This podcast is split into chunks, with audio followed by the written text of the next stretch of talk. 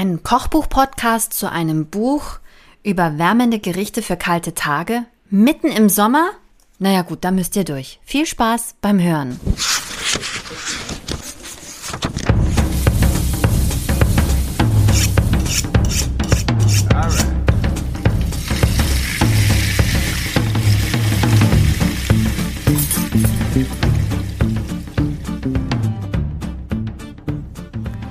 Muss eine Warnung vorwegschicken. Diese Podcast-Folge ist alles andere als subjektiv. Moment, nein.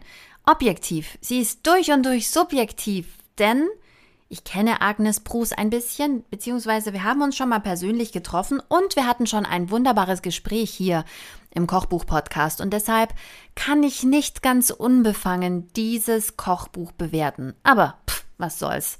Ist ja schließlich meine Rangliste an guten Kochbüchern, die ich hier bespreche. Insofern müsst ihr damit eben leben.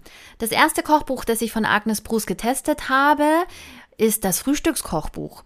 Das war großartig. Und dieses Kochbuch hier, Cozy Kitchen, wärmende Gerichte für kalte Tage, steht dem im Nichts nach. Ein Kochbuch zu besprechen, jetzt mitten im Sommer zu wärmenden Gerichten, naja, vielleicht gibt's ja den oder die ein oder andere Hörerin, die diesen Podcast erst im Herbst hört. Ansonsten ist das jetzt schon ein Buchtipp, wenn die Temperaturen wieder sinken. Und das ist ja vielleicht schon bald. Hier zum Beispiel kommt schon am Freitag eine Kaltfront und da könnte man zum Beispiel eine wunderbar wärmende Suppe kochen. Mein erster Klebezettel ist nämlich bei der Lohi Kaito, der finnischen Kartoffel-Lachssuppe mit Dill, die ich übrigens nie gekocht habe, die ich aber fantastisch schön finde. Denn diese wunderbaren Bilder sind gemacht worden von Anna-Maria Zinnau aus Hamburg, eine Foodfotografin und Stylistin, die Agnes Bruce hier unterstützt hat. Wer da genau was gestylt hat, würde mich mal interessieren, müsste ich Agnes Bruce mal fragen, denn ich weiß, dass sie selbst auch Foodstyling macht. Diese fantastische finnische Kartoffel-Lachssuppe sieht auf jeden Fall so köstlich aus, dass ich es kaum aushalte, aber ich habe immer wieder davor zurückgezuckt, sie zu kochen, weil ich im Moment nicht viel Zeit habe und Agnes Bruce in diesem Kochbuch aber gerne einen Extraschritt geht, um wirklich, wirklich köstliche Gerichte zu kochen. In diesem Rezept zum Beispiel ist es so, dass sie aus der Haut des Lachses einen Fond kocht. Ja, mit tausend Zutaten für den Fond auch noch. Und genau das ist vielleicht, was mich abgeschreckt hat. Das ist aber gleichzeitig, unabhängig von meinem Zeitnotstand hier, eigentlich der große Pluspunkt dieses Kochbuchs. Denn dieses Kochbuch, das sind eben nicht nur so schnelli, schnelli Rezepte, hopp, hopp, schnell was auf den Tisch, sondern es geht darum, sich an einem kalten Tag, an dem man vielleicht auch gar nicht so viel anderes zu tun hat, ein sehr schönes Kochbuch zur Hand zu nehmen und was ganz hervorragend Leckeres zu kochen, was so richtig die Seele wärmt. So richtiges Soul Food. Und für dieses Soul Food sollte man sich auch ein bisschen Zeit nehmen, finde ich eigentlich fast ein philosophischer Ansatz in meinen Augen.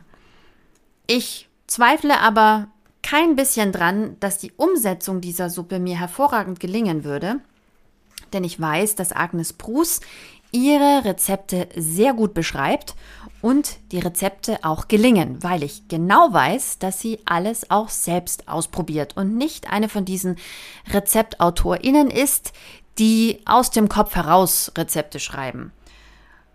Übrigens auch auf meiner Liste, wie ich gerade so weiterblätter, ist Miso-Ramen mit Sesam. Oh, dieses Bild, Leute, wenn ihr das sehen könntet. Wenn es Geruchsbücher gäbe, dann wäre ich absolut hoffnungslos verloren. So bin ich schon, wenn ich so wunderbare Bilder sehe wie in diesem Kochbuch. Was ich allerdings ausprobiert habe, ist der Spicy Fächerkürbis mit Chili, Honigglasur und Feta. Zu der Zeit gab es noch Butternusskürbis. Ich habe gerade gesehen, es ist schon wieder Kürbiszeit. Hier bei uns in der Nähe gibt es einen wunderbaren Schlosspark, wo jedes Jahr eine Kürbisausstellung stattfindet. Was die mit den Kürbissen machen, Leute, hat nichts mehr mit Essen zu tun. Ich glaube, sie nennen es Kunst. Naja, aber das liegt wahrscheinlich im Auge des Betrachters.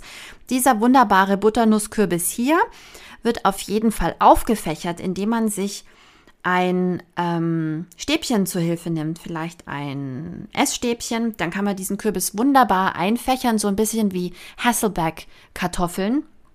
Und dann kriegt er eine wunderbare Fächerung und diese Fächerung nutzt man dann, um ihn zu garen.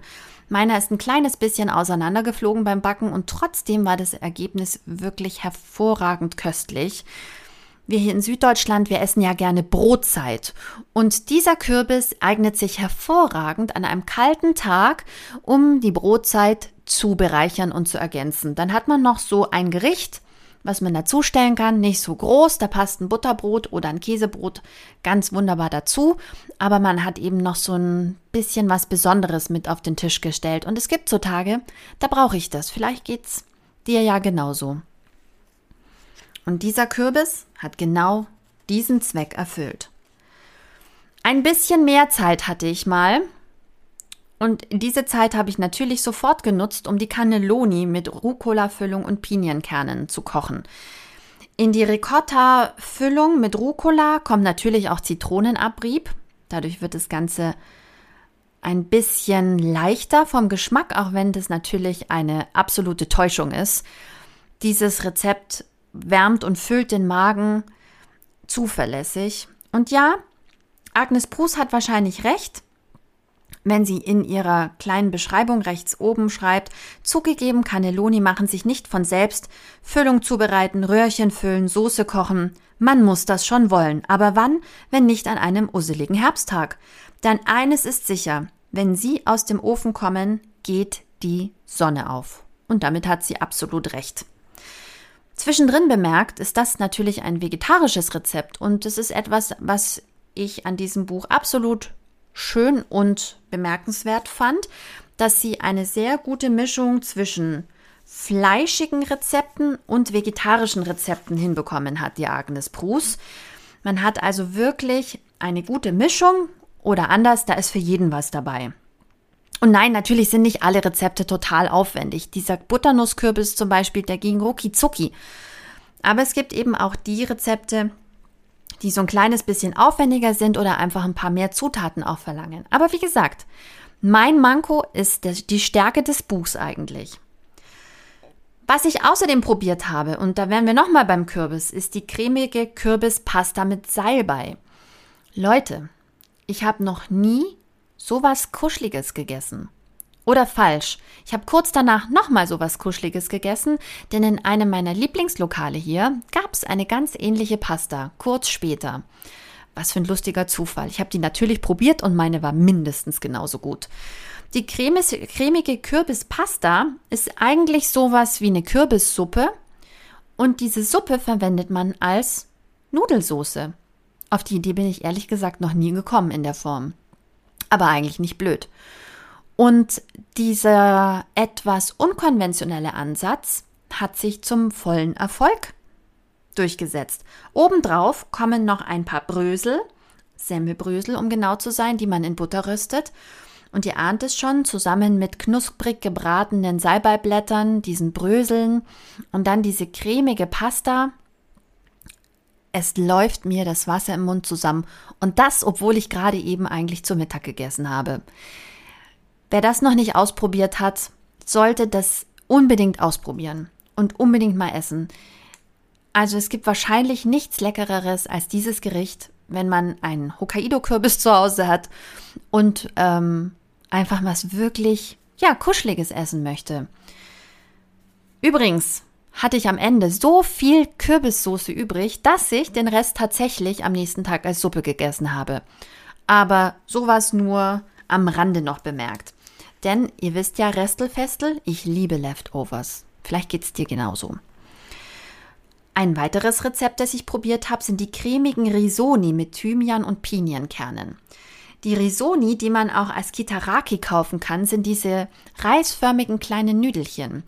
Und dieses Nudelgericht, das überhaupt nicht wie ein Nudelgericht aussieht, sondern vielleicht eher wie ein Risotto, wird eigentlich auch ein bisschen wie ein Risotto gekocht. Und zwar alles in einem Topf. Ja, okay.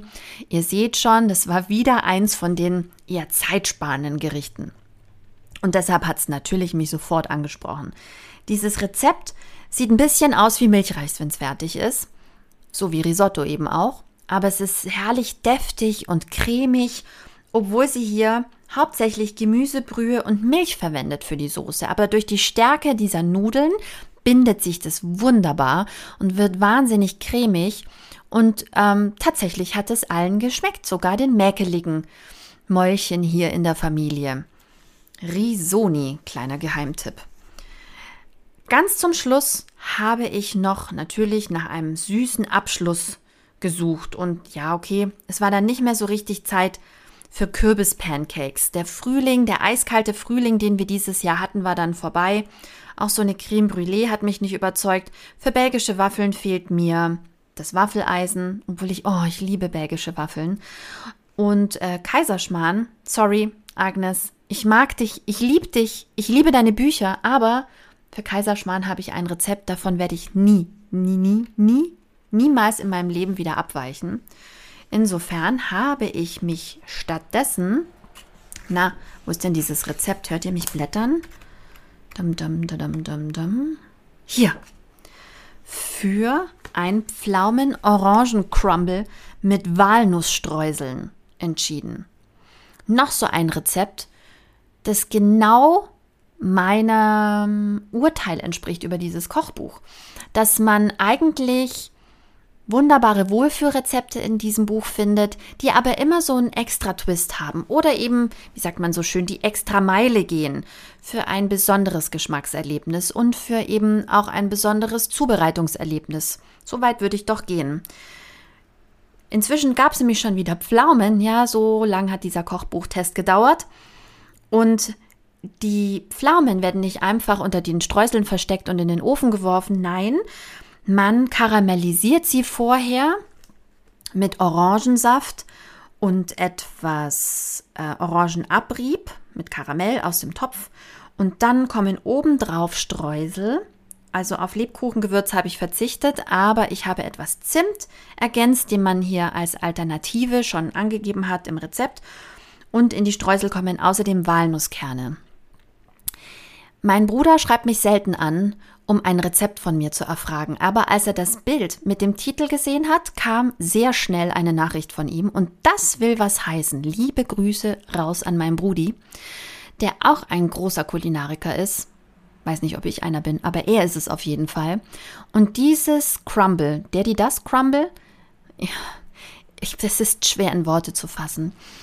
Dieses süßlich-säuerliche der Pflaumen, abgerundet durch die Orange, die einfach so perfekt passt. Und obendrauf das leicht bittere, süße, knusprige der Streusel. Ja, mhm, man kann es hören. Mir läuft schon wieder das Wasser im Mund zusammen. Ich bin eigentlich gerade sehr satt. Ich weiß nicht, was hier los ist.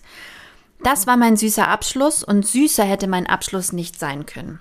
Mein absolut subjektives Urteil zu diesem Kochbuch von Agnes Proust, das übrigens im EMF Verlag erschienen ist und 60 Soul Food Rezepte enthält, ist, kauft euch dieses Buch für den Herbst. Anders kann ich es nicht sagen. Es gibt verschiedene Kapitel. Ähm, als allererstes gibt sie uns ein paar Grundlagen mit, wie zum Beispiel, wann hat was eigentlich Saison und ähm, auch ein paar Grundrezepte. Sowas ignoriere ich natürlich immer völlig, weil ich sofort loslegen will. Und dann gibt es fünf Kapitel, und zwar Suppen und Eintöpfe, Ofenlieblinge. Hier gibt es zum Beispiel auch einen Flammkuchen mit Süßkartoffeln, Radicchio und Gorgonzola. Muss ich mehr sagen? Aber es gibt auch sowas wie Lammschmortopf mit Guinness, also mal ein fleischliches Gericht auch genannt. Es gibt ein Kapitel zum Thema Kartoffeln und Kohl. Es gibt ein Kapitel zu Pasta, Reis und Co. Es gibt am Schluss noch Süßes für die Seele. Ich möchte dieses Kochbuch jedem empfehlen und jeder, der die das gerne in der Küche ein bisschen Zeit verbringt, um dann in Ruhe an einem kalten, kühlen, vielleicht verregneten, vielleicht verschneiten Tag etwas Köstliches zu genießen. Ist es für Anfänger, ist es für Fortgeschrittene? Ich wage mich so weit aus dem Fenster, dass ich sage, ich vertraue Agnes Bruce, Bruce blind Und ich bin absolut sicher, dass wenn man sich an ihre Anleitungen hält, das für jeden machbar ist und für jede. Es sind auf jeden Fall absolut leicht umsetzbare Gerichte da drin. Also sorry Leute, ein Crumble kriegt wirklich jeder hin. Ob man es natürlich auch schafft, ein Crumble hinzukriegen, ohne sich an einem Karamell zu verbrennen, das weiß ich nicht. Mir ist es diesmal gelungen. Ich war selbst überrascht. Keine Ahnung, wahrscheinlich, weil nebenher so viele Kinder gequäkt haben um mich rum, dass ich zu abgelenkt war, um mich zu verbrennen. Aber es gibt ganz leichte Rezepte, es gibt natürlich auch ein bisschen anspruchsvollere Rezepte. Wagt euch ran, wenn ihr Lust habt, euch an so einem Tag mal richtig zu vergraben, mit einer schön gefüllten Einkaufstasche vom Markt vielleicht, um ein paar schöne neue Rezepte auszuprobieren. Cozy Kitchen, wärmende Gerichte für kalte Tage, ich krieg Appetit, wenn ich die Bilder allein anschaue. Das ist für mich ja immer schon die halbe Miete. Du kennst mich. Und ansonsten ist es einfach wirklich ein wunder, wunderschönes Buch geworden. Herzlichen Glückwunsch, liebe Agnes. Ich hoffe, du machst direkt das nächste.